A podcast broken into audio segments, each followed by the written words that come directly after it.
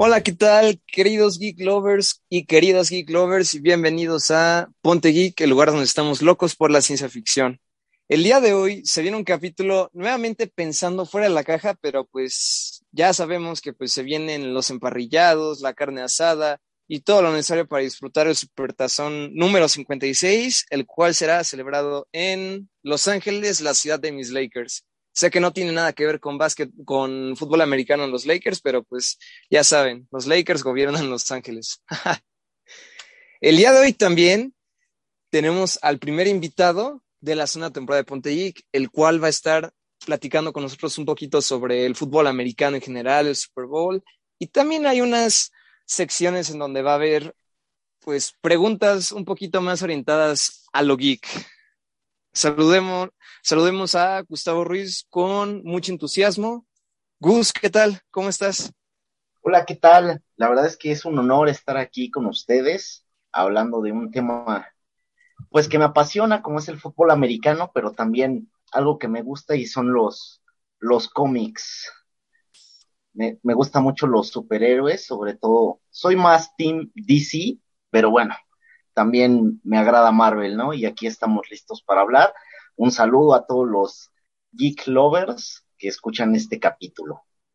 Uf, qué bueno, Gus, me, me gustó eso, ¿eh? Tenemos otro fan de DC, gracias, por fin, ya tocaba, alguien que sí sabe de lo bueno, gracias. no, pero qué bueno, Gus, qué bueno que nos, nos... Cállate, Martín, qué bueno que nos puedes acompañar.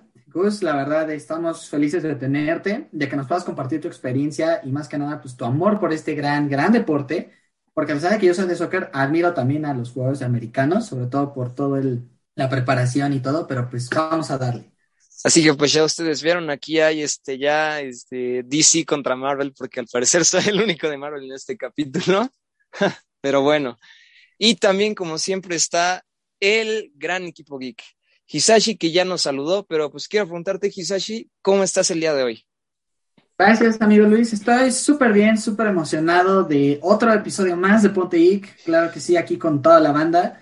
Eh, desgraciadamente no está Diego, pero le quiero mandar un súper abrazo. Ya sabes, Diego, te queremos y pues esperamos que puedas estar en el siguiente episodio, pero pues vamos a darle, que se viene con todo. Así es, así es, se viene con todo. Tú, Martín, ¿cómo estás el día de hoy? Hola Luis, eh, bastante bien, la verdad es que bastante bien, un poco apretado el horario con esto de unas maquetas, pero bueno, la vida es así, la universidad es así, pero bueno, bueno, dice disfruta esto, se disfruta el camino y pues vámonos con todo a platicar sobre este bonito deporte que para mí, a mi parecer, es uno de los más, este, pues uno de los más bonitos, uno de los más tácticos, uno de los que más cerebro necesita Obviamente también la fuerza y el físico es importante. Creo que es uno de los deportes más equilibrados en cuanto a mente y, y, fuerza. La verdad es que, wow, wow. A veces me sorprende cosas que no entiendo, le tengo que explicar a mi papá qué pasó. Pero bueno, ya se me estoy alargando con mi saludo. Eh, también yo quiero saludar a Diego. Diego, ¿cómo estás? Espero que estés bien. Vas a editar esto tú, ¿verdad? Pero bueno, qué bonito que es que estés aquí indirectamente con nosotros y pueda decir tu nombre. Pero bueno. Así es, así es. Pues como dijo Martínez, un deporte que requiere una gran mente, ahora sí que una gran estrategia, pero también mucha fuerza y equilibrio. Y así como ellos lo dijeron, yo también le quiero mandar un fuerte abrazo a nuestro querido Diego, que el día de hoy no pudo estar con nosotros, pero como siempre está en nuestros corazones y también él ya tiene pues su pick para el gran juego que más adelante les diremos. Y pues, continuando con el capítulo de la semana pasada, pues un momento de silencio a todos los animales que hemos visto en las cajas de cereales y alimentos, en especial el conejo Trix, el lobo, el lobo de, Cookie Crisp, el tigre Toño, todos ellos. Y pues que el osito bimbo siga continuando con ese gran legado que nos han dejado. Y ahora sí, empezamos.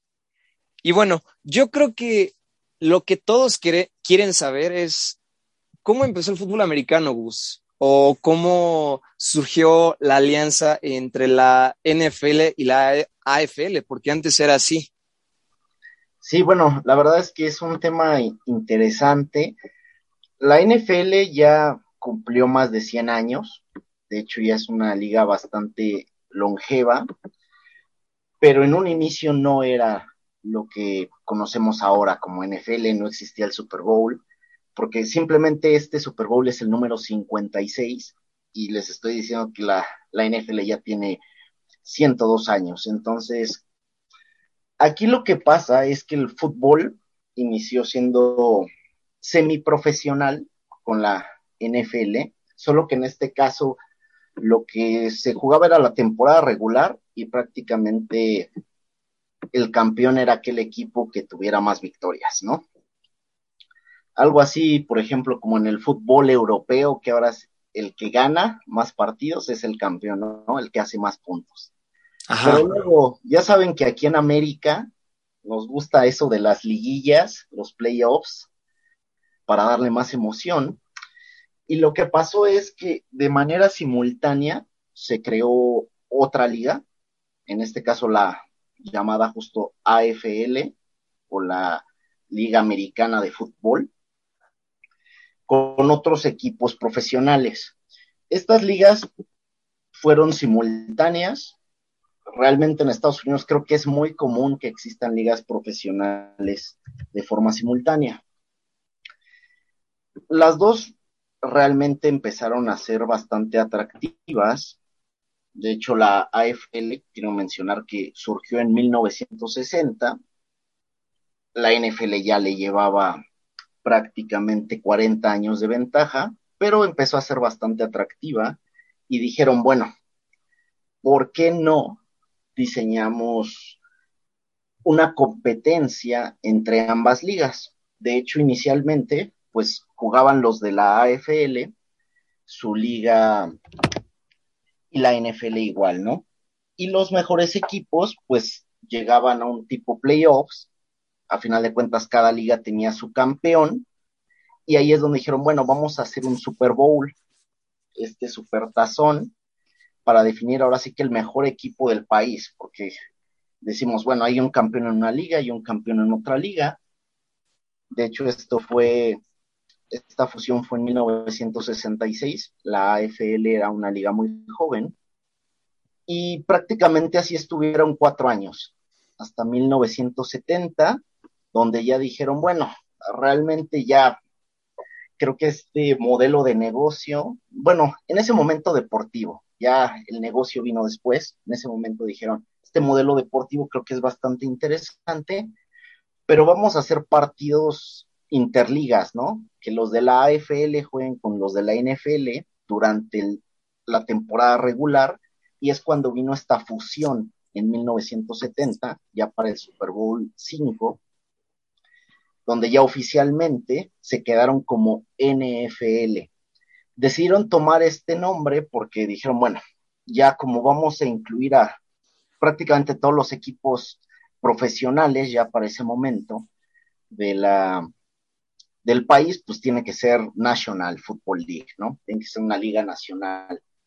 Pero, pues dijeron, bueno, vamos a dejar el tema de conferencias. La americana, pues ya tiene su nombre como tal, viene de la liga americana, y en la nacional dijeron, pues vamos a dejarle igual el mismo nombre, ¿no?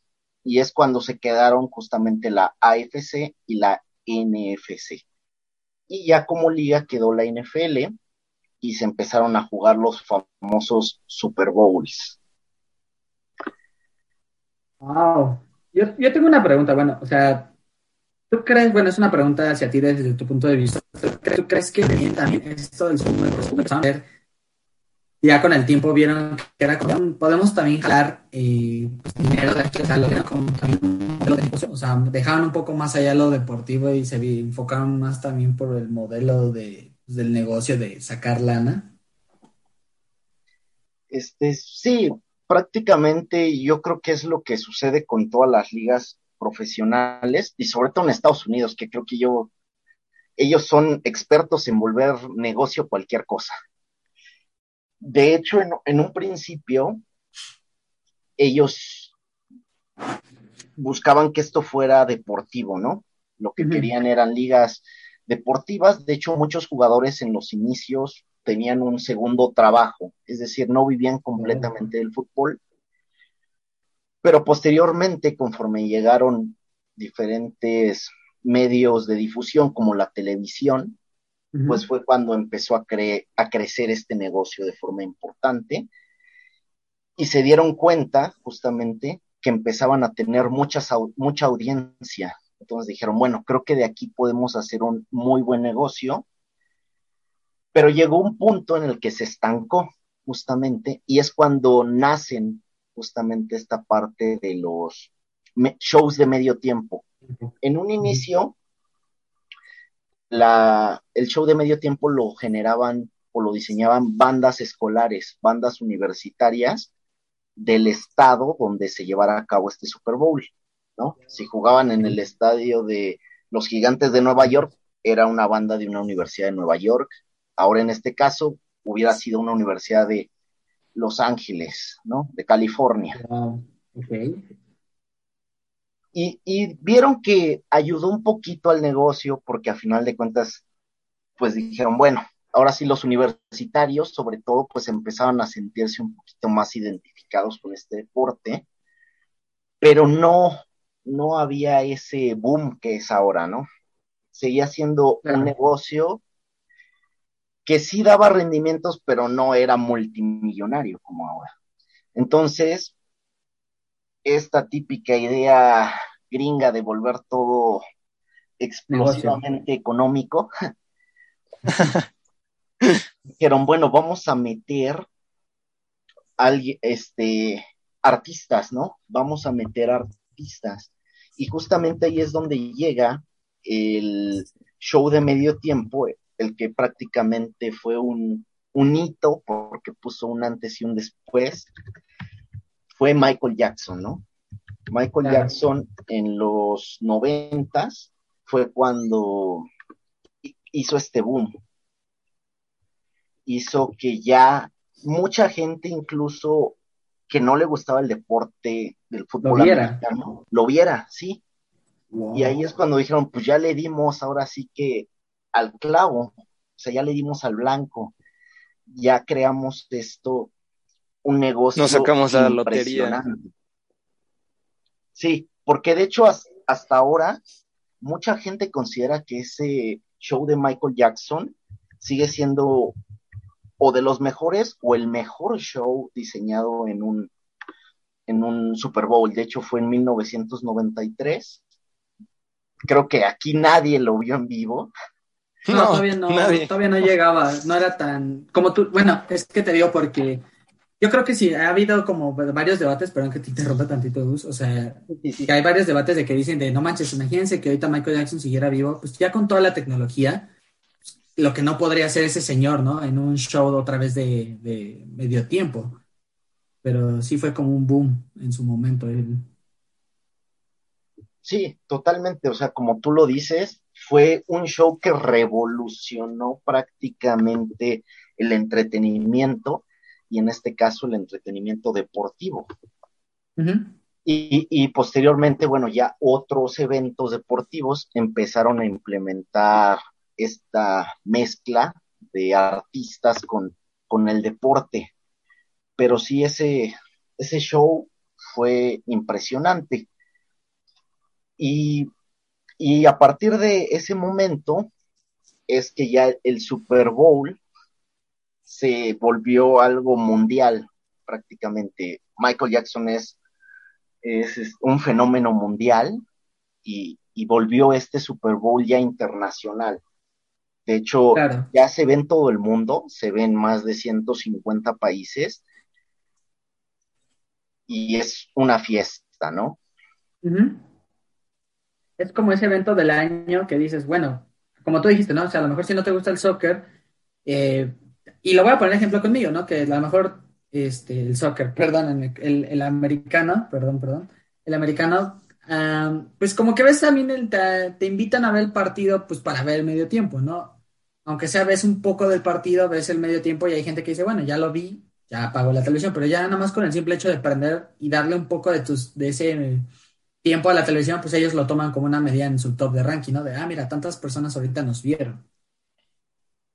Sí, sí, y, y simplemente te quiero poner aquí el ejemplo de los comerciales. Los comerciales del Super Bowl son los comerciales más caros que existen actualmente. O sea, estar 30 segundos ahí te cuesta millones de dólares. O sea, las marcas se pelean por estar en ese momento porque te están viendo en todo el mundo.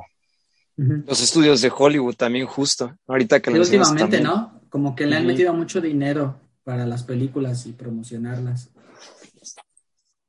Sí, y, y por ejemplo ya el hecho de que aparezcan ahí ya es una marca de la que se habla por semanas, porque al otro día o ese mismo día es como, no, y te gustó el comercial de Doritos, que Doritos siempre sale, ¿no?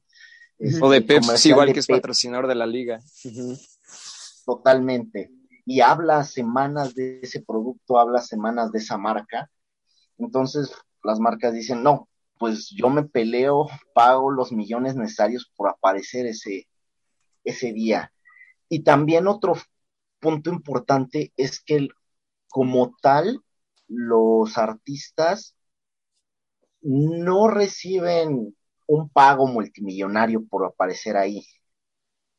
De hecho, es más que nada la publicidad, ¿no? Como saliste en el Super Bowl. O sea, en, en, los últimos, creo que 10 años, si no es que más, la persona o las personas, porque a veces hay varios artistas que aparecen en el Super Bowl, normalmente ese año es el año en que venden más disco, venden más música, ahora que ya no se venden tanto los discos, ¿no? Pero claro. es, algo impresionante. Sí, ahora es la plataforma de Spotify, o sea, como tú dices, no, a lo mejor ya es una publicidad enorme, pero eso ahora los manda Spotify, ¿no? Como de, ah, mira, me gustó la canción, ¿no? En este caso que ahora va a salir Eminem, no sé, una de sus grandes, Without Me, ¿no? Ah, pues no más, me gustó cómo salió en el Super Bowl y eso pues directamente te manda a escucharlo, ¿no? Pues es una forma de, de ganar dinero para ellos. Sí, sí, totalmente. O sea, es impresionante eso. Sí, el año pasado... No, pero dilo, Luis, dilo, dilo. No, digo que igual iba a poner de ejemplo el año pasado con The Weeknd que salió en el medio tiempo del Super Bowl 55 cantando justamente Blinding Lights, que es una canción que ha causado mucha tendencia y pues es del agrado de muchos o la gran mayoría, yo diría que del 99.9% de la población mundial. Ahora sí que ahí te das cuenta el impacto. Hasta, hasta igual esa, hay una secuencia que se volvió meme, me acuerdo perfectamente, que hasta yo compartí varios memes de eso. Cuando empieza a mover la cámara, ¿no? Sí. Dice, cuando vas en el metro de la ciudad, ¿no? Algo, algo así. sí. Creo que era el meme. Sí, o sea, eso que dice Gus del, del modelo económico de, del Super Bowl, creo que también, digo, no sé si, dime si me equivoco, Gus, o sea, se ve hasta en las luchas, ¿no? Como en la famosa WWE. Ellos lograron volver las luchas como un fenómeno también ya a nivel mundial a lo mejor no tiene el mismo impacto que el Super Bowl, pero también ellos lograron ver un, como dices, un modelo económico que podría volverse un mercado, ¿no? A, forma internacional. Sí, totalmente. Simplemente quiero ahora hablar de otro deporte, nada más rápidamente para hacer el símil. Y es este, el, béisbol. A final de mm. cuentas, el béisbol se llama la final, el equivalente al Super Bowl, se llama Serie Mundial. Correcto. Y están jugando equipos prácticamente de dos países máximo, ¿no? En caso de que llegue uno de los dos equipos de Canadá, porque esa liga es Estados Unidos y dos equipos de Canadá, ¿no? Ajá. Y se llama Serie Mundial. Por ejemplo, el que gana el Super Bowl, dicen, es el campeón mundial porque le ponen el World Championship. Y por los anillos, igual ahora sí que your 2020 Tampa Bay Buccaneers World Champions, ¿no? Que ahorita son los campeones actuales. Exacto. Y, y, no estás jugando un mundial, no estás jugando al menos que haya cuatro países, por ejemplo, ya para decir, aunque sea, ¿no? Uno de cada continente y ya dices, bueno, es un mundial. No, estás jugando en una misma liga, pero ellos justamente han crecido tanto el negocio que se, ellos se autodenominan, perdón, campeones mundiales y, la gente ya pues se lo compra, dice es que ese es el mejor equipo del mundo, cuando no necesariamente lo, lo sería, ¿no? Exacto, igual que el básquetbol, justamente, que son 29 equipos de Estados Unidos y uno canadiense, justo. Pero pues ya a nosotros como público, pues ya nos venden eso, porque a final de cuentas ya lo vemos en todo el mundo. Claro. Sí, es, es, eso, es, eso es la verdad muy, algo que sí les admiro mucho a la cuestión americana. Porque, un ejemplo, ¿no? Yo que soy amante del soccer, se hace la Champions, ¿no? Un ejemplo. Pero no, la Champions, si eres del mundo del soccer, sí la ves como de, ah, ganó la Champions, es el mejor equipo del año, pero no como ustedes dicen, ¿no? Como a nivel mundial. ¿no? Porque si tú dices, ¿cuál es el mejor equipo a nivel mundial? Pues dices, no, no es, digamos, ¿no? Ahorita que el Chelsea fue el actual campeón, dices, no, no es el mejor, el mejor es el Real Madrid, pero ya es por otro tipo de cuestiones. Pero como ustedes dicen, ¿no? Es como, como dice Gus, ellos se autodenominan los campeones del mundo. Sí, totalmente. De hecho, a mí también me gusta mucho el, el fútbol soccer. Ahora sí que me gustan ambos. Y, y totalmente, yo creo que se podría comparar estas ligas eh, la liga, la NBA, la NFL, la MLB, que es el del, el del béisbol, perdón, con a lo mejor con, con el impacto que genera un mundial, con la diferencia que el mundial es cada cuatro años, lo cual pues va generando este morbo y, y generando ansiedad, emoción, expectativa durante cuatro años, y esto año con año lo sigue, se sigue superando a sí mismo.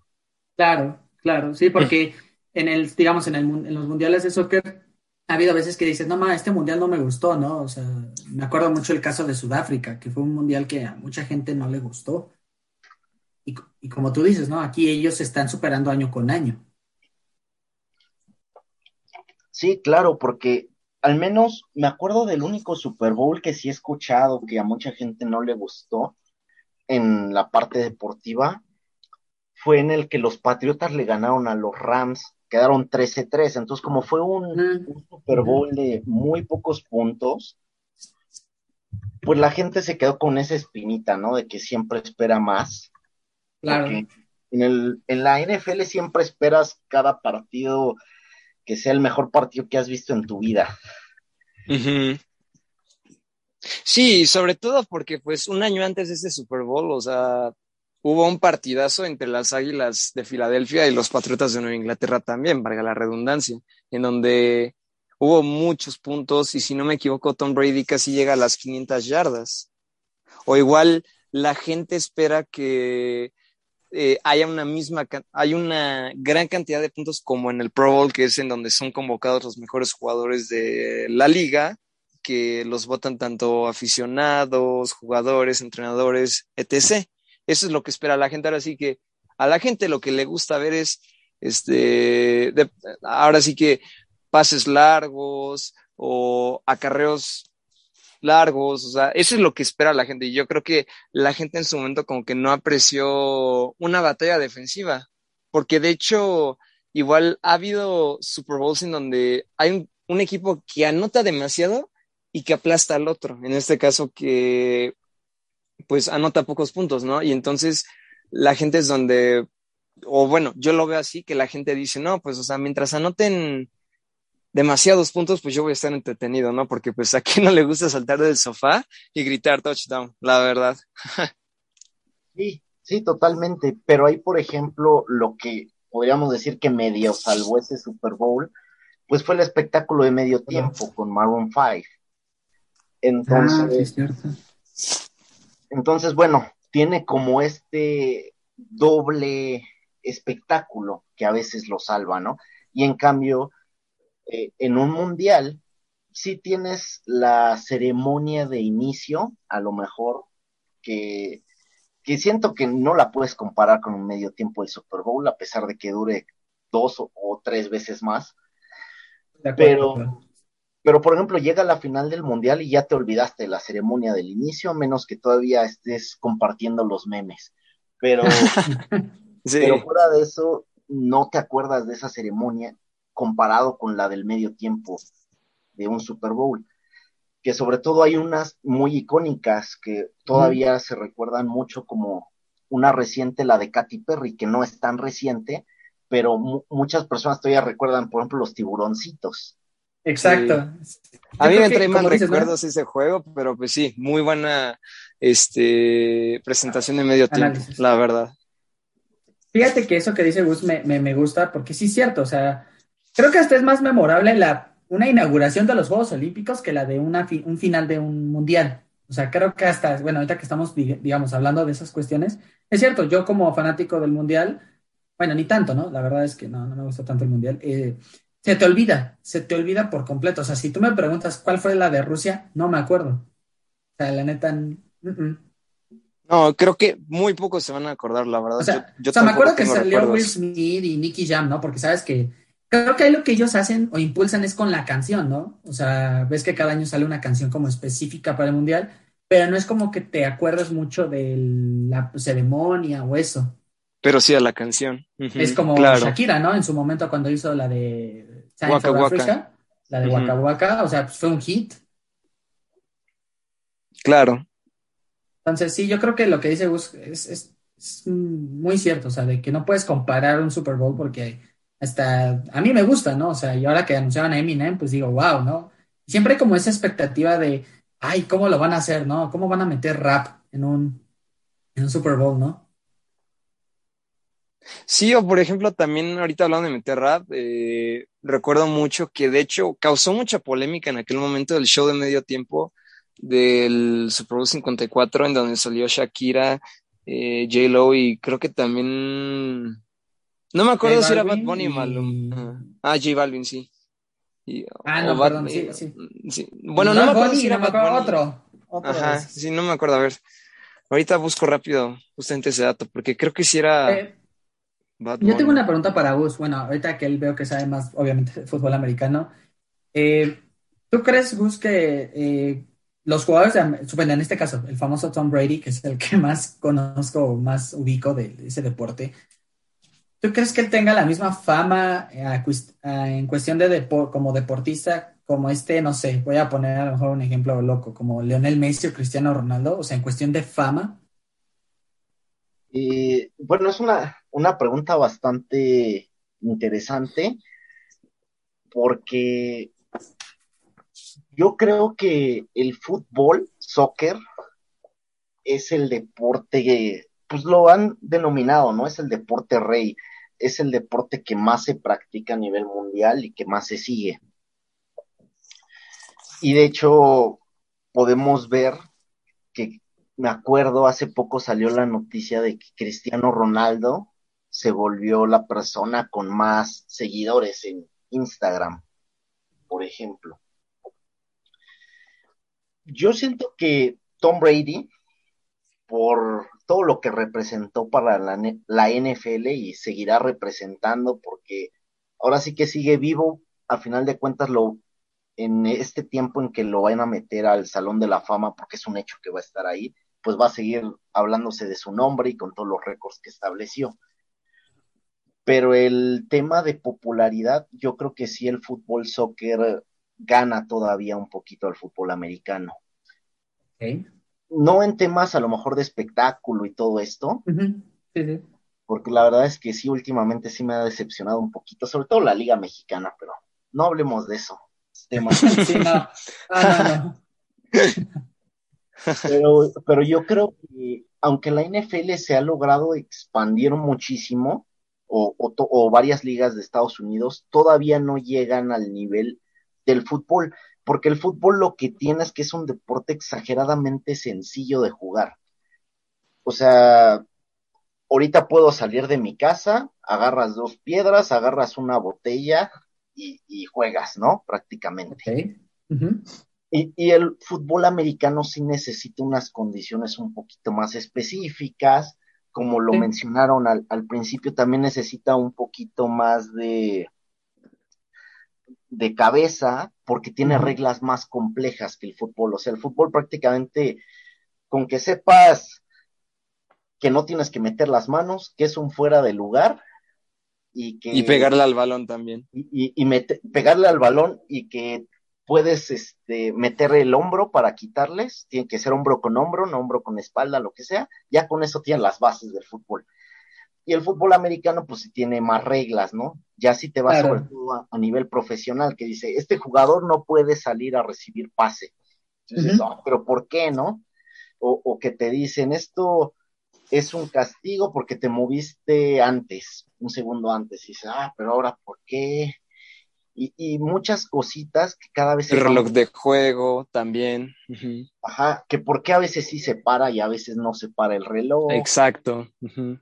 Entonces sí entra temas más complicados al ser un deporte con más reglas o reglas mucho más este, detalladas, pues va haciendo que algunas personas no se muestren tan interesadas porque no lo entienden completamente.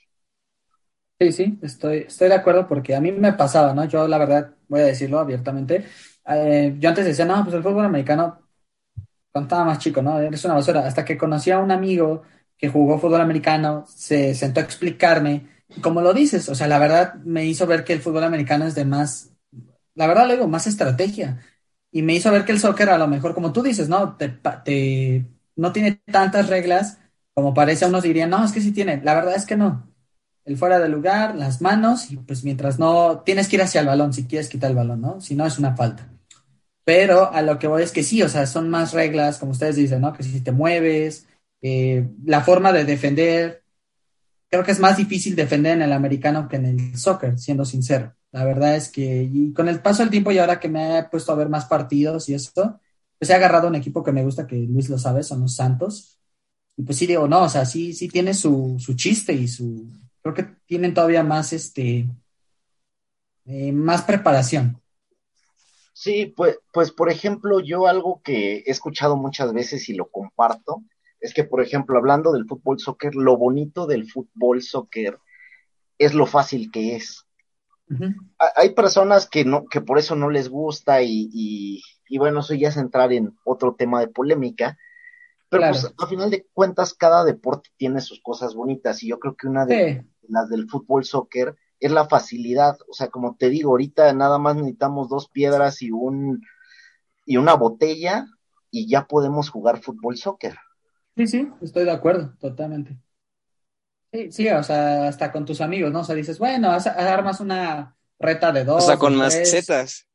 Hasta con macetas de muchas o pocas personas. Hasta puedes jugar con un amigo y dices, bueno, tú te pones de portero, yo, yo le pego, o así, ¿no? Y como tú dices, a lo mejor con el fútbol americano, pues no, o sea, no, no es lo mismo, ¿no? Y pues sí digo, pero como tú dices, estoy de acuerdo, o sea, creo que todos los deportes tienen sus cosas bonitas, va a haber amantes hasta yo, bueno, una vez conocí a alguien amante del hockey que pues me explicó y dices, wow, ¿no? O sea, nunca creí que el hockey tuviera tantas reglas, tanta preparación, ¿no? Tú piensas que solo son tipos que usan palos y que están patinando, pero no, también tiene su grado de, disciplina.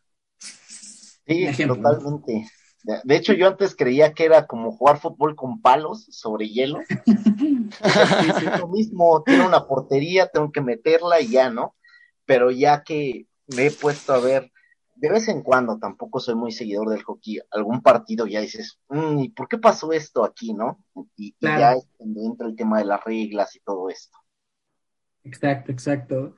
Sí, o sea, ahora, bueno, esta es otra pregunta que me surgió, no sé si, bueno, la puede hacer rápido, Luis. Es que la verdad sí me han estado surgiendo preguntas. adelante, adelante, este es un espacio abierto, as always. Bueno, ¿Qué, características o qué cosas en este caso Tom Brady hizo? Porque la verdad yo, yo solo he escuchado que es como el más grande dentro del fútbol americano, pero digo, me gustaría más que me, alguien experto me explicara el, y por qué motivos lo consideran ahorita el más grande, ¿no? O sea, dentro del fútbol americano, en el caso, un ejemplo, ¿no? Otra vez poniendo el soccer, que es el que más sigo yo, un ejemplo, ¿no? ¿Por qué Cristiano Ronaldo es el más grande? No, pues por los récords, las cantidades de trofeos que ha ganado. En el caso de Tom Brady, ¿por qué se le considera el más grande? Sí, bueno, voy a partir de, algo muy, muy fundamental, creo, pero que es de gran importancia. Es un jugador que ahorita tiene 44 años.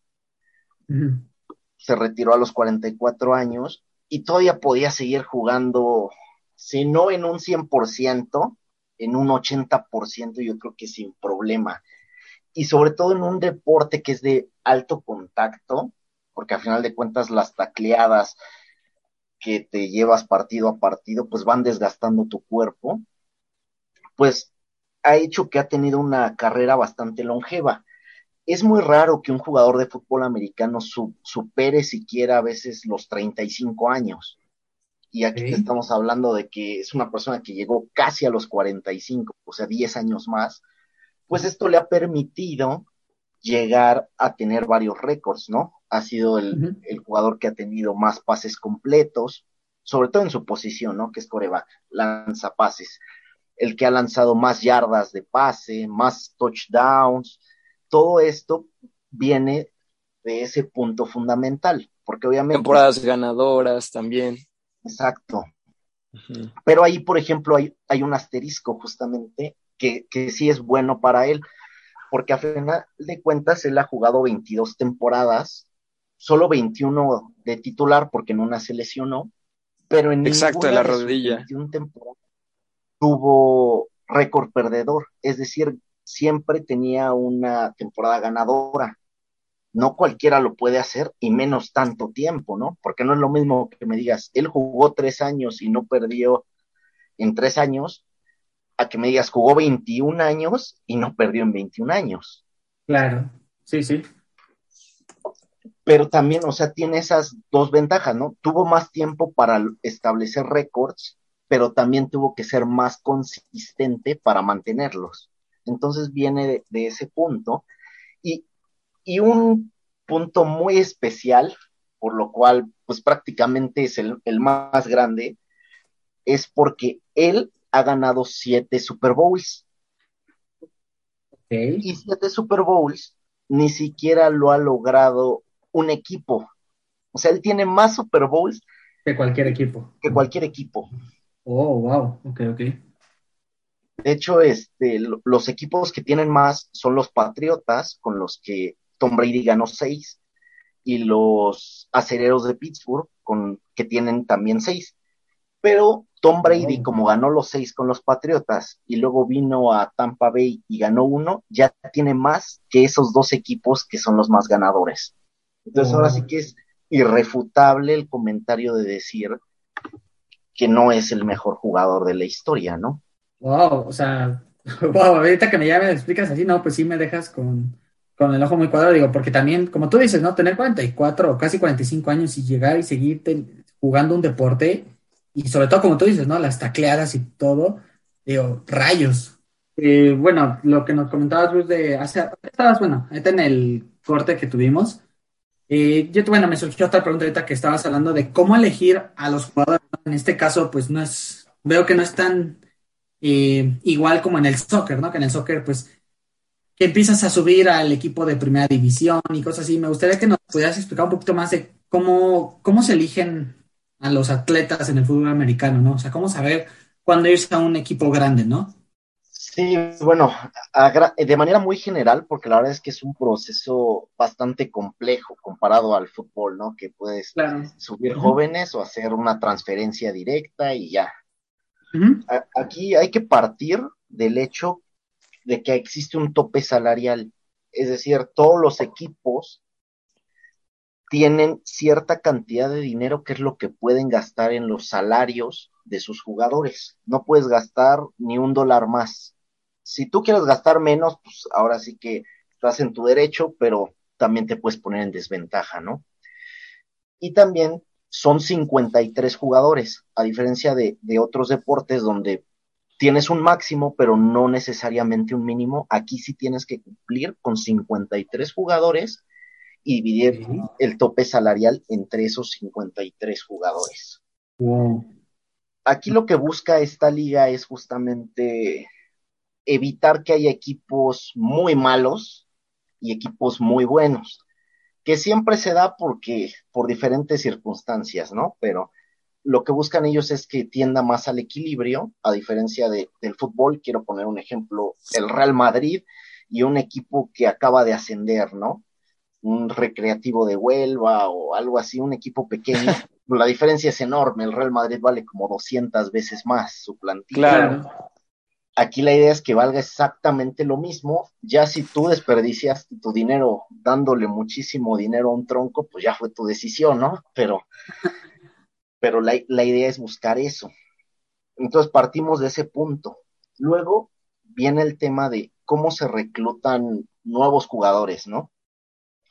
Hay diferentes formas, la más fundamental y más llamativa, porque de hecho es hasta un espectáculo, le llaman el draft, donde año con año los jugadores que terminan su elegibilidad de tres o cuatro años en las universidades donde jugaron, dicen, no, pues ya acabé mi elegibilidad como jugador estudiantil, ahora quiero pasar a la NFL, ¿no? Entonces ya te registras y hay un periodo aproximadamente de dos, tres meses en que todos los equipos dicen, bueno, este jugador me interesa, van a la universidad y le hacen diferentes pruebas, que puede ser a lo mejor prueba de velocidad, prueba de fuerza, de habilidades, dependiendo la posición y lo que busca cada equipo, ¿no? Van los coach, que son los directores técnicos, por decirlo así, y, y evalúan todo esto. Y llega el famoso día del draft. En el draft, todos los equipos van a tener siete oportunidades, es decir, siete rondas donde pasan los 32 equipos y seleccionan a un jugador. Pero ¿cómo se determina el orden? El orden tiene que ver con el desempeño del equipo. El equipo que termina como el peor de, la, de toda la liga va a ser el que elija primero, el segundo peor segundo y así su, sucesivamente. Eso pasa con los primeros 16 equipos, porque los otros 16 son equipos que calificaron a los playoffs. Ahí en los playoffs, pues se va determinando conforme los vayan eliminando. Si te eliminan, primero, pues vas a ser el 17, si te eliminan segundo, vas a ser el 18, etcétera, ¿no? Para que al final, el último en elegir, pues sea el campeón. Esto es con la idea justamente de mantener los equilibrios que el equipo que fue el peor equipo tenga la oportunidad de elegir al mejor jugador. En teoría, ¿no? Porque siempre pues puedes cometer errores. o sorpresas. Totalmente, ya sé, totalmente. Pero, pues la idea es que tú tengas la, ahora sí que el abanico abierto para que elijas al jugador que para ti sería el mejor. Porque a lo mejor para mi equipo a mí me falta un coreback y al otro equipo le falta un defensivo para mí va a ser el mejor, pues un coreback y para él un defensivo, ¿no? Entonces tienes el abanico completamente abierto para elegir. Y aquí, bueno, existe también el tema de que puedes intercambiar tus lugares, tus rondas, ¿no? Dices, bueno, yo ahorita no quiero mi ronda uno, pero quiero el coreback de otro equipo. El, ya lo tienen ellos, o quiero su defensivo, o quiero su corredor, etcétera. Puedes intercambiar este, rondas del tu draft por justamente jugadores. E incluso puedes cambiar rondas en, drafts futuros. Es decir, yo puedo decir, por ejemplo, si Tom Brady no se hubiera retirado, ¿no? Y yo soy los Santos de Nueva Orleans y le digo a Tampa, oye, yo quiero a Tom Brady. Y ellos te dicen, no, pues es que Tom Brady es mi mejor jugador. Pero, ¿qué te parece si me das tu, tu ronda número uno de, 2022, 2023, 2024 y 2025. Y ya dicen, bueno, va. Y entonces, estos años, el equipo de Tampa Bay va a tener dos veces la oportunidad en los primeros 32, es decir, va a aumentar su posibilidad de elegir futuras estrellas, porque se supone que los primeros elegidos pues son los mejores, ¿no? Y así también puedes cambiar segundas, terceras, cuartas, etcétera, ¿no? Posteriormente, ya que terminan estas rondas, hay jugadores que a final de cuentas pues no fueron elegidos en las siete rondas, entonces ya pueden negociar libremente con el equipo que ellos quieran. Esa es otra opción. Igual puedes elegir jugadores de otras ligas, de la liga canadiense, la liga mexicana, de a lo mejor una liga europea, pero estos jugadores que se llaman internacionales tienen que pasar primero un año en un programa que se llama justamente Programa Internacional de la NFL, donde van a entrenar en un equipo, en un equipo que la NFL seleccione, para que se adecúen a las características, ¿no? Al modo de juego del NFL, porque es una liga mucho más competitiva en términos físicos. Está es mucho más complicada. Entonces se quedan este año adaptándose y ya posteriormente el equipo con el que estuvieron puede elegir quedarse con ellos o puede darle la oportunidad de, de ir con otro equipo a negociar, ¿no? Un contrato. Y bueno, ya por último, pues es lo, lo típico, ¿no? Si se me acaba mi contrato con mi equipo, pues yo puedo ir con cualquier otro equipo a negociar. O si yo ya no estoy de acuerdo con lo que plantea mi equipo, pero todavía tengo contrato, hablo con mi equipo y le digo, hagan un intercambio, ¿no? Este, platica con otro equipo que tiene otro jugador que no quiere salir, perdón, que quiere salir del equipo y pues cambiamos de equipo, ¿no? Claro. Existen todos estos mecanismos para elegir jugadores o contratar jugadores. Wow, o sea, sí creo, sí, bueno, que me, todo el proceso que nos explicas, creo que sí es un proceso todavía un poquito pues, más largo o más elaborado, podríamos decirlo así, en la cuestión pues para conseguir jugadores, ¿no? Sí. Los deportes. Sí, sí, sí. Más que nada por las reglas que se establecen. Yo creo que es un poquito riguroso este proceso, pero pues de fuera creo que hay más, hay más detrás. Ahora sí que Gus nos dio como que un pequeño insight de lo que ocurre, pero pues la verdad es un proceso muy, muy, muy, muy completo y yo creo que está muy bien resumido. La verdad creo que ahora sí que ya nos vamos a volver de, geek lovers, ahora sí que football lovers, casi casi todos en Ponte Geek, pero creo que quedó bastante muy bien explicado. Tú, Martín, ¿tienes una pregunta para Gus? Eh, sí.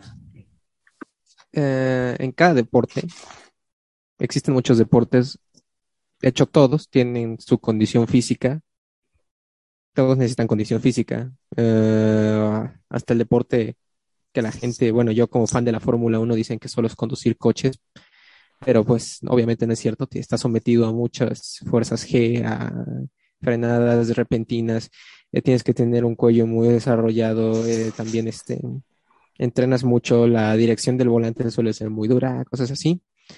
Eh, dicen que el fútbol americano debes tener poco, existe el rumor falso de que como es poca acción, al final de cuentas, de cuatro horas creo que solo hay como 45 minutos de acción de juego. Eh, pues bueno, son rumores, creo que creo que se demuestra lo contrario, que todo deporte sí necesita cierta condición física, pero hay unos que más que otros. ¿Qué tanta condición física? Porque también está la mental, vaya, y en todos se necesitan las dos, pero ¿qué, qué necesitas más en el fútbol americano? si la condición física o la mental. Eh, tocaste un punto muy importante y es que normalmente los partidos te quedas viendo los completos duran de tres a cuatro horas, pero el tiempo efectivo suele ser menor a una hora. El punto aquí también es que si han visto un partido de fútbol eh, americano, a diferencia de otros deportes, hay un equipo especializado en defensa y un equipo especializado en ofensiva. Por ejemplo, en el fútbol soccer, por mencionar algo, eh, todos suben y todos bajan y todos están en el campo al mismo tiempo, ¿no? Salvo los que salen de cambio, la sustitución, ¿no? Pero en general todos están ahí los 90 minutos. Aquí dice, no, ahorita somos ofensiva, estamos nosotros. Luego ya anotamos o nos quitaron el balón, pues ahora entra la defensa. Y uno puede creer que el hecho de que sales constantemente y dices, ah, bueno, ya hice mi trabajo, voy a ir a descansar unos 10 minutos, ¿no? En lo que trabaja el otro, la otra parte del equipo, unos 15, etcétera, depende cuánto se lleve a cabo la serie ofensiva del otro equipo. Pero es muy complicado porque aquí tienes que utilizar muchísima fuerza, dependiendo, claro, la posición, pero sí hay un desgaste importante y sí es necesaria una condición física, porque en el fútbol americano, a pesar de que no estás corriendo todo el tiempo, hay jugadas específicas donde dices, tengo que hacer un sprint a máxima velocidad, 100 yardas seguidas. Entonces, para este tipo de jugadas que a lo mejor vas a tener una en un juego o puedes tener 10, eso tú no lo vas a saber pero siempre tienes que estar preparado para tener esas 10. Por lo tanto, es muy importante esta parte de la, de la condición física. Y hablando más específicamente de la NFL, al ser una liga que tiene climas muy variados, esto también representa otro punto muy importante. A lo mejor hay ligas de fútbol americano por el país, pues no varía tanto el clima. Pero aquí una semana puedes jugar a casi 30 grados en Florida y a la siguiente semana puedes jugar bajo cero en Nueva York. Entonces también tienes que preparar tu cuerpo para estas condiciones y estos cambios muy importantes de, clima, que es completamente diferente. No es lo mismo este, jugar a nivel del mar con mucho calor que jugar con cierta altura, mucho frío, ¿no? Entonces, sí es muy importante y también es importante establecer la posición en la que tú vas a estar. Por ejemplo, si tú eres un jugador al que van a golpear mucho, como suelen ser los corredores, porque prácticamente tienen que romper tacleadas. El caballito de batalla. Es el caballito de batalla, pues necesitas ser un equipo, un jugador más corpulento, justamente para soportar más golpes, a diferencia de que si eres el receptor, lo que tú quieres ser es ser ligero para correr, te lanzan el balón y escaparte para anotar, ¿no? Y también aquí entra el tema no sé si ustedes han visto a los famosos gorditos, ¿no? Que siempre, hay en el fútbol americano. Y, mucha gente dice, no, pues es que estos jugadores seguramente pues solo comen y ya, ¿no? Para ponerse gorditos y no necesitan tener ciertas eh, cualidades físicas, ¿no? Pero al contrario, tienen que tener gran potencia en sus piernas porque es de donde ellos se impulsan para empujar a los otros gorditos del, equipo contrario, ¿no? Para poder avanzar o retroceder. Y aparte tienen justamente que soportar este peso.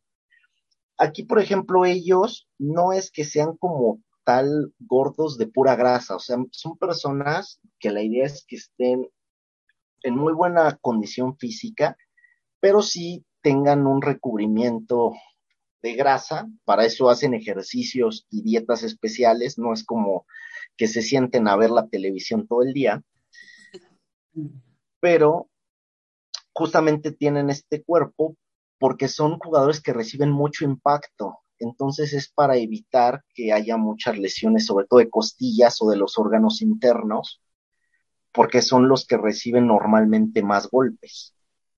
Esto que dice Gus sí lo puedo, bueno, confirmar yo todavía más porque justamente mi amigo que me explicó hace mucho tiempo el fútbol americano, él jugaba y él era parte de los gorditos, ¿no?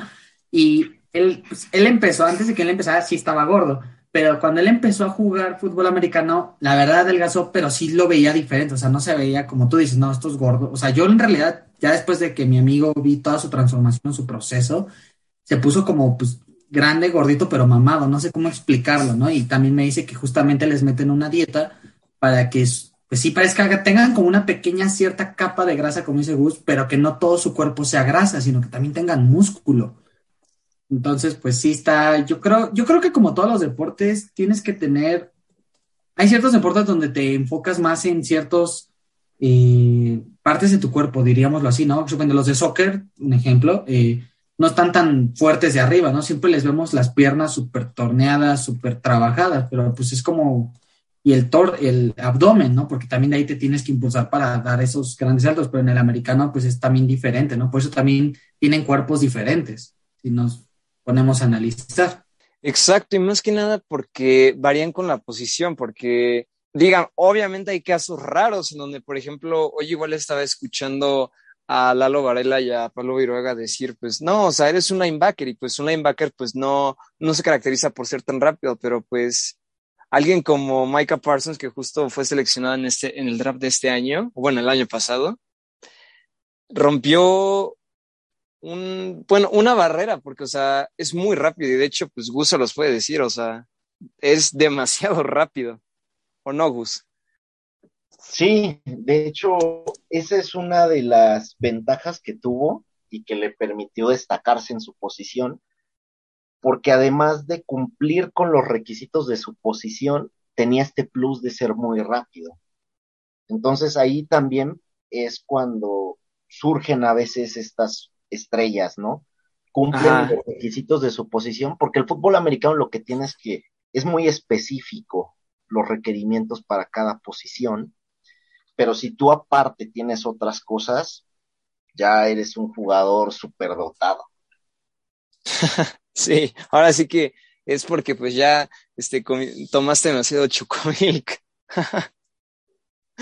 Ay, no, pero inclusive, o sea, en el caso de, de Tom Brady también, ahora sí que mencionaron un poquito de su limonada especial, o sea, porque pues muchos decían, pues que no toma Gatorade ahí como los demás, su limonada especial, o por ejemplo, el levantamiento de pesos que hace Aaron Donald, o por ejemplo que jugadores como Russell Wilson usa una bola de ejercicio enorme, o sea, para rebotarla, hacer fuerza, así y, aquí, o por ejemplo, en el caso de TJ Watt también, o sea, entrenamiento riguroso. También algo que les interesa saber aquí a nuestra querida audiencia es si tienen alguna, alguna anécdota con este deporte interesante y pues en qué año lo empezaron a ver, qué equipo pues ahora sí que se robó su corazón. Cuéntenos un poquito. Yo creo que está interesante ver, bueno, de nuestro invitado, ver si tiene alguna anécdota o, alguien quiere más. Bueno, ya que agarré yo el micrófono, bueno, lo voy a decir yo, perdón. bueno, yo pues le agarré amor a este deporte, a lo mejor no tanto como el que le tengo al soccer, como sabe mi amigo Luis, pero le agarré respeto y bueno, ahora que Gus nos cuenta más tanto de todo lo que hay detrás de esta liga, los preparativos, tanto de los jugadores, dices, wow, o sea, y como dijo Martín, ¿no? Que luego se, son esos rumores de que dicen, no, es que los jugadores americanos no, no se ejercitan o no, no se esfuerzan tanto, ¿no? Y como ahorita explica Gus, pues sí, o sea, hacer esos splits, esa forma de reaccionar, los, las tacleadas, o sea, no solo por algo entrenan, por algo también ellos se le considera un deporte, ¿no? Pero contestando, perdón, a la pregunta de Luis, es que creo que a mí me gustó este deporte porque una vez vi jugar a los Santos de Nueva Orleans, sobre todo porque creo que era el equipo que en su momento no, lo vi en una revista y dije, bueno, pues vamos a, ir a un partido. Y entre que uno de mis mejores amigos me explicó, pues como que le agarré pasión al deporte y también tuvo que ver que mi mejor amigo me compartió su, su emoción por el deporte, porque él es amante del americano. Y creo que es importante que si vas a compartir un deporte que tú no conoces o que alguien sí conoce, que sea alguien que tenga esa pasión, ¿saben? Que te transmita esa pasión, que te comente esos datos curiosos, las reglas, etcétera, ¿no? Y creo que la anécdota más chistosa fue que una vez en un Super Bowl, pues yo no, yo no sabía, ¿no? Y me, me retaron a apostar, no me acuerdo en cuál fue, ah, no, creo que fue en el de Steelers contra Green Bay y no, no me acuerdo quién ganó, pero fue mi primer Super Bowl donde yo apostaba y me acuerdo que terminé ganando como unos 400 pesos y yo no sabía de, de americano. Y dije, bueno, mi primera vez y apostando y me fue bien. Ese fue Green Bay, si no me equivoco. Sí, justamente Green Bay se llevó ese Super Bowl. Sí, así es, así que mi anécdota con, este deporte, eh, lo veo de vez en cuando, tampoco es como que, en realidad quien me mantiene informado de esto es mi querido amigo Luis, porque luego me dice, oye, ya va a ser los playoffs y van a jugar tus Santos, y digo, bueno, pues lo veo, ¿no? Ni pasaron este año, fue puro pain para los dos. ah, lo sé, lo sé. Ah, sí. Pero, pues, Desgracias de la vida. Mi, anécdota, y pues ya como ya lo he dicho, creo que mi equipo son los Santos. Creo que el segundo equipo al que también le podré, porque me atrae sobre todo, las veces que los he visto jugar son los Dolphins de Miami, la verdad. Pero no soy Santos. ¿Escuchaste eso, Gus?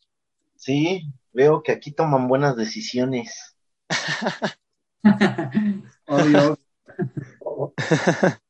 ¿Tú, Martín? Equipo. Uh, bueno. Y anécdota, y anécdota, o sea, puedes contar varios. Equipo y anécdota, las dos, bueno. Mm, anécdotas. La más graciosa, que era que cuando era pequeño, no entendía por qué de repente. Porque uh, creo que el primer deporte que vi por televisión fue fútbol, soccer. Entonces veías que se pasaban la pelota, que no sé qué, pero de repente veías que se empezaban todos a amontonar y a golpearse y dije, oye, oye, se están peleando. bueno, tenía tres años.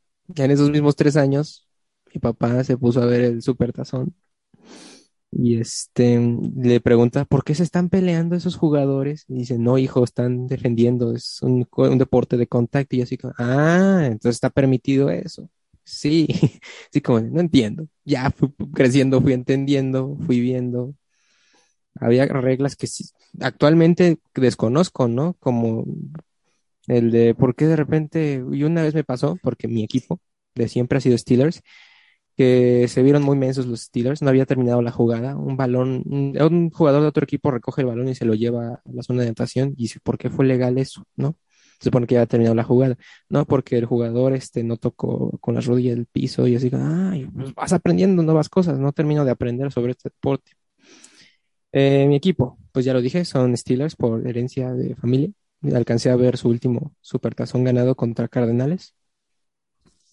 Y este, a partir del Super Bowl 45, que tuvo mi medio tiempo favorito, el de los Black Eyed Peas, eh, que fue cuando perdieron, cayeron contra Green Bay, que también es otro de mis, no equipos, pero sí mi coreback, uno de mis corebacks que más sigo, que es Aaron Rodgers. Fue el último supertazón al que llegaron los Pittsburgh Steelers y el último al que llegó Aaron Rodgers también. Entonces ambos, Aaron Rodgers no cayó, pero Pittsburgh sí. Y desde ahí como que no le pongo mucha atención porque pues Pittsburgh no ha vuelto a llamar mucho la atención desde ese entonces. No es la cortina de acero que todos recuerdan. Y pues es, es, es raro.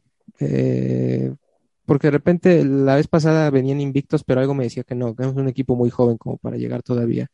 Y un coreback muy viejo. Esa combinación es muchas veces llega a ser terrible, ¿no? Un equipo muy joven con un coreback muy viejo.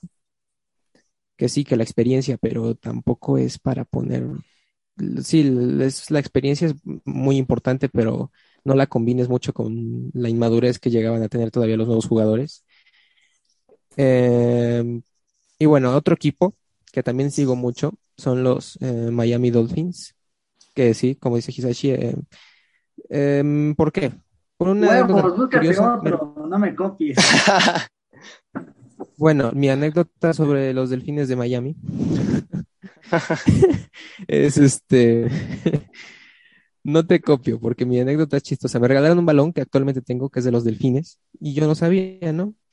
Y dije, ah, pues apoyemos a los delfines, ¿no? Era mi espíritu de niño, de apoyar lo que tenía. Y este, me di cuenta de que no eran muy buenos, pero de que tenían una historia muy buena. Ese es el único equipo que ha llegado invicto a un supertazón y lo ganó, que es el único que tienen. Que el profesor, creo que le llamaban a su coreback, el científico, me acuerdo, pero que, fue un equipo muy, fue un equipo invencible en una cierta época que, que solo llegó a ganar un supertazón, pero que, que lo hizo invicto, sin perder ningún juego. Entonces eso es algo, es algo bueno. Y también bueno, han dado últimamente muestras de, gallardía, ganándole a los Patriotas en un partido a último momento, ganando equipos grandes. los Delfines son un equipo que tal vez le falte mucho para llegar a su supertazón, pero que dan buenos, muy buenos partidos. Ahora sí que como los Pumas en fútbol soccer. pero bueno, esas son mis anécdotas. Ah, es que los Pumas ya es una mentada de madre. Lo de los Pumas. es un tema para después. Exacto. Yo creo que pues Gus ya preparó todo, pero pues cuéntanos Gus, creo que ya todos podemos inferir cuál es tu equipo favorito y pues una, una anécdota, anécdotas. Sí, bueno, la verdad es que mi equipo favorito pues son los Delfines de Miami justamente. ¿Por, ¿por qué empecé a irles? Ahora sí que pues un poquito relacionado con lo de Martín, ¿no? De cuando eres niño y pues dije, está bonito ese delfín y me gusta su uniforme.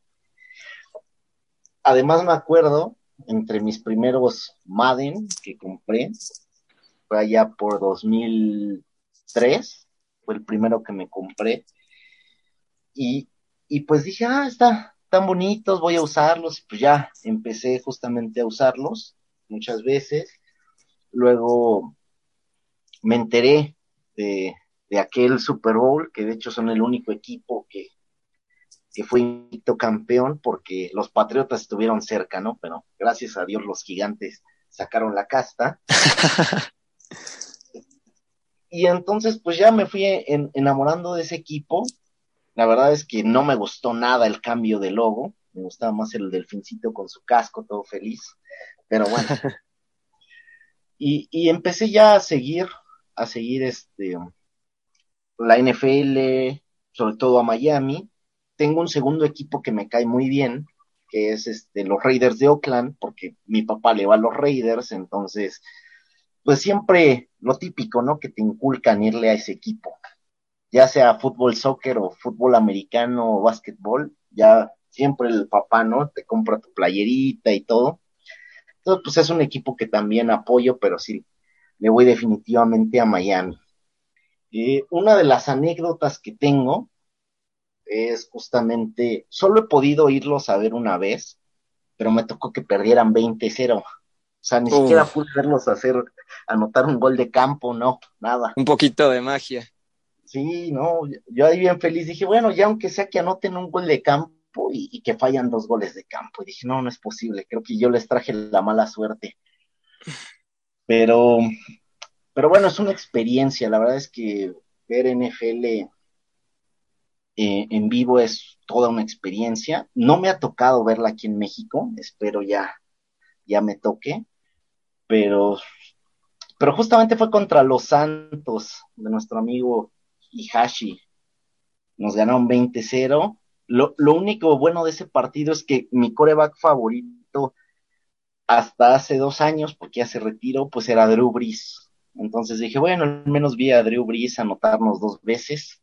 No es mi tema favorito que nos anoten, pero bueno, ver uno de mis corebacks favoritos en acción estuvo súper bien, ¿no? Y también, bueno, eh, otra anécdota interesante, pues es que llevo ya tiempo jugando, juego Tocho Bandera. Nunca he jugado equipado, he jugado más que nada Tocho Bandera, y sí ya hemos ganado uno que otro torneito. Es interesante porque a mí me gusta mucho jugar de receptor pero a veces como que las manitas no quieren hacerme caso y, y, la verdad es que juego mucho mejor de defensivo. Es irónico, ¿no? Que me gusta la parte ofensiva, pero me desempeño mejor de, de defensivo. Suele pasar, Gus, no te preocupes. A mí me pasa en el soccer que yo quisiera ser medio, pero mm, soy mejor siendo de defensa. Pasó. Ah, pues, ahí compartimos, porque también de, de en soccer soy, soy defensa. Pues mira, ya un día vamos a jugar y a ver qué tal. Historias perfecto. irónicas de la vida. pues creo que todos hemos tenido aquí varias historias interesantes, la verdad. Creo que no hay ninguna en donde uno digas, este, no, pues, o sea, no, o sea, como que no entiendo, pero sí, o sea, la verdad es que creo que todos aquí hemos tenido historias muy, muy, muy interesantes sobre cómo nos empezó a gustar este deporte o anécdotas. Yo, pues, ya saben, bueno, todos los que me conocen saben que yo en el TEC, me atrevo a decir que en el TEC soy el aficionado número uno de los halcones marinos de Cerro, la verdad. Y pues es curioso porque yo con mi papá eh, comparto pues prácticamente todos los equipos. En el fútbol le vamos a Cruz Azul, así como Gus. En, bueno, de aquí de México, obviamente. En el, en el europeo, pues Bayern eh, Múnich, en el básquetbol a los Lakers, en el béisbol a los Yankees, pero de seguro se preguntarán, pues, ¿qué salió mal aquí, no? Mi papá, al igual que Martín, le va a Pittsburgh y de hecho, pues yo recuerdo que el primer supertazón que yo vi fue el 44, cuando Nueva Orleans le ganó a Indianapolis de la mano de Drew Brees. Y un año después, como dijo Martín, en donde salieron los Black Eyed Peas en el medio tiempo, eh, y Pittsburgh perdió contra Green Bay, ese fue el que vi.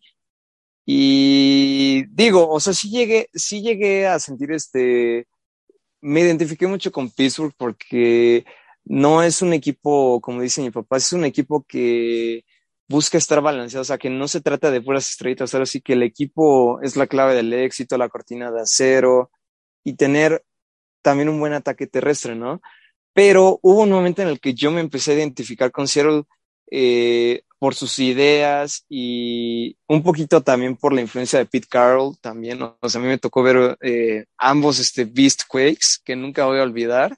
Y pues un año antes de la llegada de Russell Wilson, pues ya estaban figuras como Cam Chancellor, Richard Sherman, o sea, ya estaba ahí la Legión del Boom y pues antes de Marshall Lynch estaba Sean Alexander y Matt Hasselbeck, que también a pesar de que pues Matt Hasselbeck solo llegó a un Super Bowl que curiosamente perdió con Pittsburgh, pues es alguien que si tú dices, pues, ¿qué jugadores de te vienen a la mente si piensas en ese equipo, no? Pues Matt Hasselbeck. Y ya después llegando Russell Wilson, pues aquí ya empezó a crecer el equipo, se empezó a establecer una cultura ganadora y en su segunda temporada, ya como titular, pues es cuando gana este Super Bowl aplastando a los Broncos de Denver, todo gracias a la Legión del Boom. Pero, o sea, es increíble la manera en cómo, pues poco a poco como que el proceso de la idea de construir una cultura ganadora va tomando forma, ¿no? Obviamente un año después todos sabemos lo que pasó en la yarda 2 y pues Tom Brady ocurrió. Bueno, fue su defensa, pero pues se enfrentaron a los Pats y como que ahí ha habido, ahí hubo una caída, ¿no? Pero independientemente de eso, la verdad es que me identifico mucho con el equipo y se podría decir que los dos equipos que siempre veo, ahora sí que son Seattle y Pittsburgh, principalmente Seattle, ahora sí que ellos son los número uno, pero yo sé de la idea de que pues puedo estar viendo fútbol americano todo el día y no me voy a cansar porque neta es un juego que a mí me encanta verlo. Y pues creo que tengo varias anécdotas, porque igual los recuerdo que habíamos hecho un equipo de Tocho Bandera en preparatoria, e igual, de hecho, así conocí a Martín también, ahora sí que cada miércoles cuando nos tocaba allá en la escuela eh, jugar este ya zapaces o tocho. Esa es una anécdota muy genial, la verdad. Y Sobre todo también en esa que me tocó darte el balón y cometí un error de cálculo. sí, es cierto. Sí, es cierto. Y pues ya después, eh, en donde pues ya vas compartiendo esto igual jugando ya sea con los primos, lanzando pases con tu papá, o sea, creo que eh, siempre hay historias muy buenas, la verdad, y yo creo que también me atrevo a decir que una de las razones por las cuales también me metí al mundo del fútbol americano es por Toño Valdés, Enrique Burak y Pepe Segarra, porque fueron los primeros cronistas que yo escuché narrar fútbol americano y cuando los escuché neta fue, fue mágico, porque sí, ellos hacen que el deporte sea más ameno, pero, o sea, hay de todo. Eh, los datos de Pepe, así como los gusidatos que ustedes escucharon hoy sobre el nacimiento de la NFL, Burak, Toño, hay varias anécdotas, pero yo creo que esas son todas las anécdotas bonitas que tengo con este deporte. Y pues también pasando a otra sección ya orientada un poquito más a lo geek, sabemos que hay grandes personajes en todo este mundo, en todo este rico universo. Y yo les quiero preguntar, si les dieran la oportunidad a ustedes de armar un equipo, yo sé que obviamente no nos va a dar tiempo para 33 jugadores de cada uno de nosotros, pero ¿cuál sería su MVP a la, a la ofensiva su MVP a la defensiva y su entrenador o entrenador en jefe. Bueno, me gustaría empezar yo creo por el entrenador. Aquí tengo dos, dos posibilidades. Creo que una de, la, de las mejores opciones podría ser el, el profesor Xavier de los X-Men. Mm. Porque a final de cuentas creo que un head coach necesita la inteligencia pero no solo para diseñar la estrategia, sino para sacar lo mejor de cada uno de sus jugadores. Entonces me parece que sería idóneo justamente él en esa posición.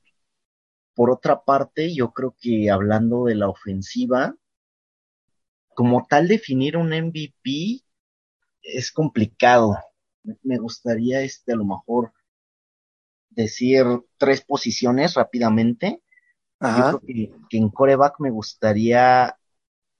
Me gusta. Ah, es que ahí no sé si Superman o Batman.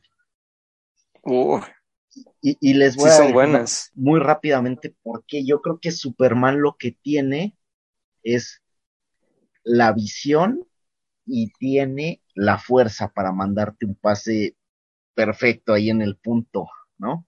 Donde no lo pueda atrapar un defensivo pero Batman tendría la estrategia perfecta. Él encuentra siempre la manera de lograr las cosas, ¿no?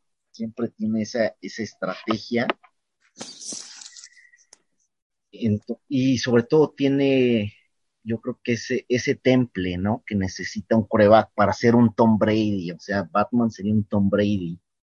Además, los dos están guapos, ¿no? Entonces, yo creo que yo creo que Batman podría ser como un Tom Brady, pero me gustaría la fuerza de Superman.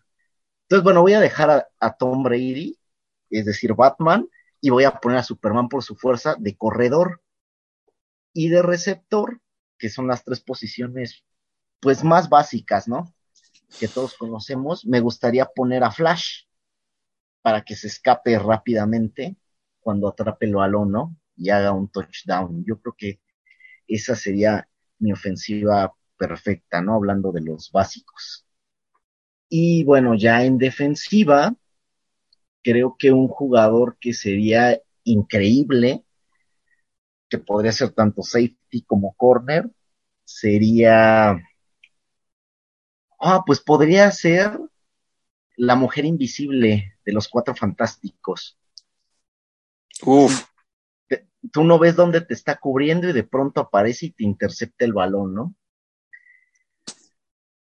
Podría jugar ambas, sí, tanto safety o corner. Me gusta. Exacto, exacto. O el que podría ser uno de los gorditos, aunque no está nada gordito, la mole. Que sea como un Aaron Donald, ¿no? Para taclear al coreback. Sí, un monstruo en la línea defensiva. no creo que al coreback le van a quedar ganas de seguir jugando en cuanto lo taclee la mole. Pero, por ejemplo, ustedes, ahora sí que ustedes son los expertos en el tema. Me gustaría escuchar sus opiniones. Si no les molesta, creo que iré yo. Eh, um, bueno, cuando escuché, creo que todos escucharon mi reacción cuando, cuando nombró al profesor X. Sí. sí, dije como, oh no. ¿Por qué? Porque también era uno de mis candidatos, pero vamos a ir por otro. Bueno, dejaré el head coach al final porque por el momento como que no, no se me ocurre así alguien que supere al profesor. Pero a ver, vamos por el principio, ahora sí que el corazón de un equipo que podría ser el coreback. Creo que un equipo es importante, pero creo que el corazón debe ser el coreback. Y yo sí me iría por Batman porque Batman es alguien que sabe, tiene estrategias, tiene esos haces bajo la manga siempre, que tiene ese ese temple, sobre todo ese temple, y además, este, todos sabemos que tiene incluso un plan de emergencia contra sus propios compañeros en caso de que estos necesiten ser parados, o sea, cosas así. Es alguien que siempre se anticipa a todo. Entonces, sí, un coreback sería bueno Batman. Y más la versión de, de la Liga de la Justicia esta serie, pues sí, animada que había antes. No sé si lo recuerden bien, pero ese es el que anticipaba todo. Creo que es el más inteligente que, conozco de todos los Batmans. ¿A quién pondría en... De corredor pondría a Quicksilver, porque es como el, la, la par de, Marvel de Flash. Pero como ya está ocupado Flash, pues me iría por Quicksilver para que sea rápido. Adiós. Pero lo puedes, se lo puedes canjear a Gus, ¿eh? O sea, es válido. Gus lo explicó, lo puedes, puedes intentar hacer un canje por él. Uy, pero si hacemos un draft, aquí nos vamos a quedar. um, The Lineman, creo que pondría.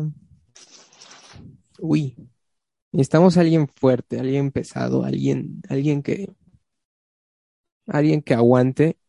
Y creo que The Line, de todo, The Line podría poner a cualquiera. Ahora sí que toda mi línea defensiva estaría llena de, digo, sí, bueno, mi línea, mm, toda mi línea de golpeo estaría llena de, ellos, de los guerreros Z de Dragon Ball.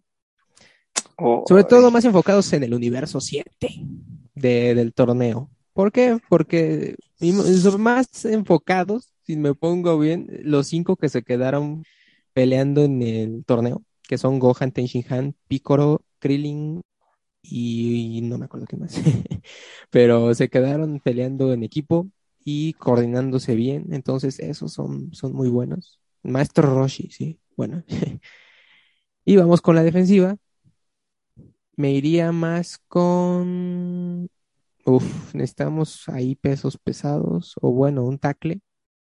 Alguien que te logre sorprender, alguien que no sepa que estés ahí y esté ahí. Uh, uf, es difícil, es difícil. Estoy pensando en muchos, pero creo que me iría por de defensivas, Peacemaker y Bloodsport. ¿Por qué? Porque son además de que son dos personajes que van con todo, sin pensar, sin pensarlo, se van con todo. Se van este a, al ataque. También tienen, eh, pues sí, son de esos sicarios que tienen sus artimañas ahí guardadas y que pueden hacer algo bueno. Incluso ya sabemos que se pueden coordinar. Este, incluso hasta quién sabe, en una de esas se pueden en medio partido a ver quién taclea más personas, pero bueno.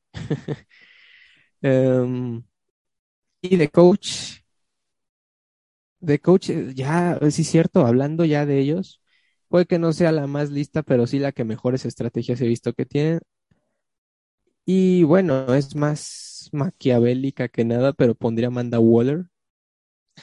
Como sabe, sabe, sabe poner sus fichas. Ya lo vimos. Es cierto, es cierto medio equipo, pero, pero supo poner sus fichas y ver las habilidades de los demás. Y saber cómo estos demás iban a usar sus habilidades. Entonces ahí, ahí está, ahí está la clave. Ahí está. Creo que sí pondría, tal vez no sea Ah, tan, no tenga ese coeficiente intelectual tan alto como otros grandes personajes, pero, pero sí sabe colocar bien sus fichas. Interesante equipo, ¿eh? Gracias, gracias. Es interesante. Ah, yo, yo voy a decirle, bueno, la mía creo que el coach pondría a Wolverine. mi coreback sería eh, Capitán América, creo yo que tiene buen brazo, buen cuerpo. Mi receptor sería. Oh, está difícil, pero creo que me quedo con Shazam, porque tiene fuerza y velocidad.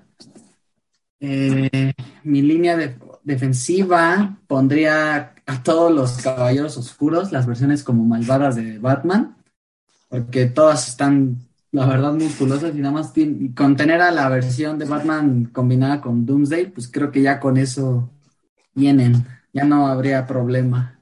Y en la parte ofensiva, pues, mm, pues está difícil, ¿eh? Está, está, creo que pondría Wonder Woman y Amera. Y creo que, y coach, ah, no, coach ya dije, creo que ese sería mi, mi equipo. Eh, yo de coach pondría a Reed Richards, al señor fantástico, definitivamente de coreback, uy, está difícil. Creo, bueno, a lo mejor pondría Iron Man, la verdad. Creo que Iron Man sería un buen coreback en ese aspecto. De receptor abierto pondría Arenita de Bob Esponja, además de que es súper fuerte por el karate. Pues corre muy rápido, le ganaría a Tyreek Hill muy fácil. Y de corredor, uy, sí está cañón, ¿eh? Yo creo que pondría Hulk. Está demasiado fuerte y pues demasiado gigante, nadie lo taclearía. Del otro lado, en la línea defensiva, ya sea como liniero defensivo linebacker, me iría con Hellboy. Definitivamente. O sea, no solo porque su mano de piedra le da una ventaja, pero porque siento que es demasiado fuerte, resistente ante cualquier obstáculo. De corner pondría a. Mm, pondría al Capitán América, la verdad. Creo que sería muy buen esquinero. Y de safety me iría con la Capitana Marvel, definitivamente. Creo que así quedaría armado mi equipo ideal. Y ahora, yo creo que la pregunta que todos quieren saber, ¿quién gana el domingo? ¿Los Ángeles Rams o Cincinnati Bengals? Yo creo que va a ser un partido bastante cerrado. De hecho, sí creo que se va a definir prácticamente en los últimos dos minutos. Nada más quiero mencionar rápidamente que la clave va a ser el coreback de los Rams, Matthew Stafford, pero se lo llevan los Rams. Yo creo que se lo llevan los Rams. Hay, hay una frase fundamental del fútbol americano y dice, las ofensivas ganan partidos, las defensivas ganan campeonatos y para mí la defensiva de Rams es la mejor defensa actualmente. Uh, fuerte declaración. Bueno, um, es que Igual yo voy con los Rams y en efecto creo que tienen una, una defensiva muy buena. Además como de que, pues yo, en lo personal, ahora sí que fuera de lo del, del de cualquier este, así cualquier argumento como que lógico, eh, creo que se lo merecen. Se lo merecen más que ningún otro equipo, lo han trabajado, lo han hecho bien, su coach lo ha hecho bien. Creo que ya no podrá ser el coach más joven en, en ganar un super tazón. Eso ya, ese tiempo pasó, pero estuvo a punto de serlo y creo que se merece uno, se merece una gloria, se merece un anillo, pero al mismo tiempo, sí, tiene una, creo que son, ambos van encarrerados, ambos equipos, y eso es un, el factor psicológico es importante, y ambos van como encarrerados a, a querer ir por, por todo, por lo que puede ser un partido muy, muy bueno. Y ambos van por la gloria, ambos van por todo. Son equipos que, esta diferencia de otros campeonatos, como no sé, vamos a ponerlo un ejemplo fácil, el de fútbol, soccer. México, por ejemplo, países como México, gana Chile, no van enfocados a ganar, van enfocados a, por ejemplo, México siempre va por el quinto partido. Nunca lo logramos, pero siempre vamos mínimo al quinto partido, es lo que queremos. Eh, pero ¿qué? Argentina, Portugal, incluso ya Alemania, eh, Inglaterra, esos sí van a ganar, esos sí van por todo, van por la gloria. Aquí no, aquí es lo contrario. Aquí los equipos que entran a los playoffs son los que todos van por eso, no importa si está Brady, no importa si está Mahomes, no les importa nada, quieren ir por la gloria, quieren ir por todo. Eso es lo que hace interesante los playoffs de, del fútbol americano. Y yo por eso digo que como ambos vienen encarrerados, vienen de ganarle a los dos monstruos. Bueno, Sí, bueno, vienen de ganarle a dos monstruos, pues creo que van, van por todo. Y pero me voy con Rams porque se lo merecen y creo que son el equipo más eh, equilibrado y estructurado, más, ahora sí que su estructura es la más sólida, entonces van, yo pienso que sí lo ganan Rams. Yo me voy por eh, Cincinnati, la verdad, no sé por qué, pero siento que, que van a ganar y pues ya, creo que ese es mi pronóstico. Pues eh, bueno, también quiero decir que Diego, que pues hoy no pudo estar aquí, él también apoya a Cincinnati y yo también me voy a ir con ellos. Voy a decir por qué. Siento que Cincinnati, por lo que he visto las últimas semanas de ellos, han sabido cerrar muy bien partidos y creo que Joey Joe Burrow está demostrando por qué fue el pick número uno en su momento, hace un año, justamente. Eh, creo que Cincinnati es un equipo que defensivamente quizá no es el mejor, pero en los momentos grandes ha reaccionado, ha hecho grandes jugadas a la ofensiva y creo que mientras la línea ofensiva pueda proteger a Burrow y abra los carriles para Joe Mixon y al mismo tiempo que Jamar Chase explosivo en contra de Jalen Rams y la secundaria de los Rams, creo que lo van a lograr. Pero sin embargo, no descartan a los Rams porque tienen jugadorazos por todos lados. Ya lo dijo Gus, Matt Stafford, Darren Donald, Cooper Cup, Von Miller, eh, Jalen Ramsey. O sea, va a ser un partido muy, muy, muy cerrado y definitivamente va a ser este un juego que va a dar mucho que hablar.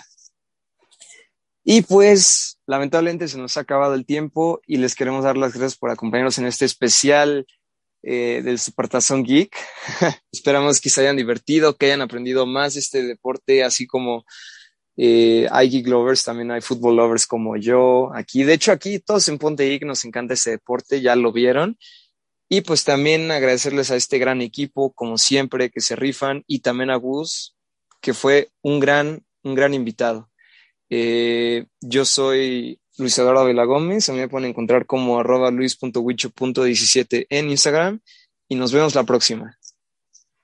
Eh, yo como cada miércoles eh, quiero agradecerles por estar aquí, por hacernos de sus podcasts favoritos, de, no, si no el favorito, uno de sus favoritos. Y pues nada, eh, a mí me pueden encontrar en Instagram como eh, marbavi1006. Y bueno, tengan un feliz resto de semana y pues un feliz super domingo. Ojalá gane el equipo que gane o haga una buena actuación del equipo que quieran, que sea un Super Bowl para recordar. Y gracias. Pues yo también quiero agradecer sobre todo a nuestro invitado Gus por estar aquí, por brindarnos toda esa información de este gran deporte. Y pues para la gente que nos escucha, nuestros geek lovers y gente nueva, que pues creían que el fútbol americano solo era otro deporte más, pues no, también tiene una historia, un proceso y creo que pues hay que darle la oportunidad, ¿no? Eh, pues así que también esperemos que el domingo pues gane quien gane, pues todos puedan divertirse. Si eres amante del fútbol americano, pues igual lo, lo disfrutes, que esté padre el show del medio tiempo. Y pues no me queda nada más que decir, más que gracias por estar aquí en este miércoles. Bonito resto de semana y pues a mí me pueden encontrar en Instagram como arroba hisashi.k99. También tengo TikTok donde subo todos mis trabajos de arte. Eh, me pueden encontrar como HKG-99. Y pues eso es todo. Bonito eh, resto de semana. La verdad es que fue un gusto estar aquí. Una sesión bastante interesante, bastante divertida.